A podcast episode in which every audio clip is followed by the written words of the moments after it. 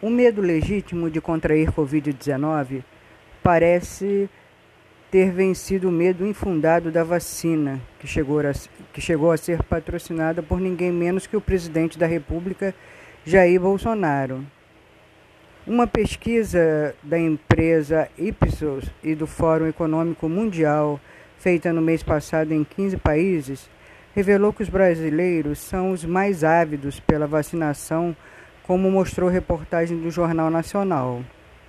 Segundo o levantamento, no Brasil, 89% se disseram dispostos a vacinar-se ante 87% no Reino Unido, 85% na Itália e 82% na Espanha e na China. Boa, notícia também é que o interesse pela vacina cresceu. Em dezembro do ano passado, quando a empresa fez sondagem semelhante, o percentual de brasileiros que se diziam dispostos a, a estender o braço, a agulha, é, caíra a apenas 65%. Evidentemente, de lá para cá, o cenário mudou. As aglomerações de fim de ano, é, a circulação de novas variantes mais contagiosas do SARS-CoV-2 fizeram explodir o número de casos de Covid-19 em todas as regiões do país e levaram o sistema de saúde ao colapso. O Brasil vive hoje o pior momento em pouco mais de um ano de pandemia. Ao mesmo tempo, o sucesso da vacinação em outros países pode ter contribuído para a maior disposição do brasileiro em vacinar-se. Registre-se que ela aumentou mesmo na falta de uma campanha consistente de apoio à imunização por parte do governo federal. As que existem são iniciativas da sociedade, como a do consórcio de veículos de imprensa ou as de governos estaduais. De nada adianta a disposição do cidadão, porém, se não há vacinas disponível para todos. Faz amanhã dois meses que o país começou a campanha. Não atingimos ainda 5% de imunizados.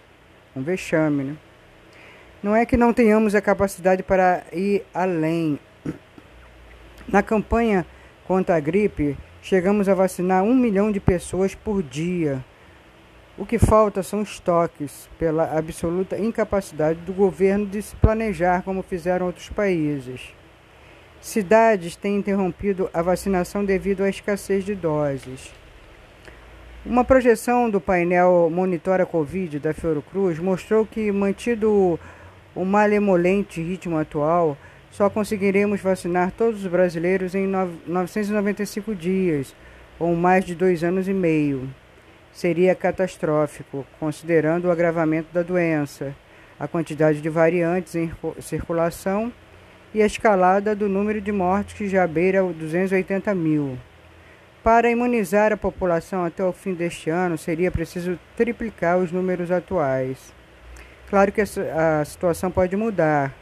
Ontem ainda, o ministro da Saúde, Eduardo Pazuello, anunciou a compra de 100 milhões de doses da Pfizer BioNTech e 38 milhões da Janssen. Há sinais de que o governo despertou, ainda que tarde, para a importância de assegurar vacinas a todos. O maior deles é a troca da, do próprio Pazuello, responsável por não termos antecipado a tempo o número necessário de doses. Mesmo assim, a solução para melhorar os índices de vacinação ainda parece distante e será sem dúvida o principal desafio de seu sucessor.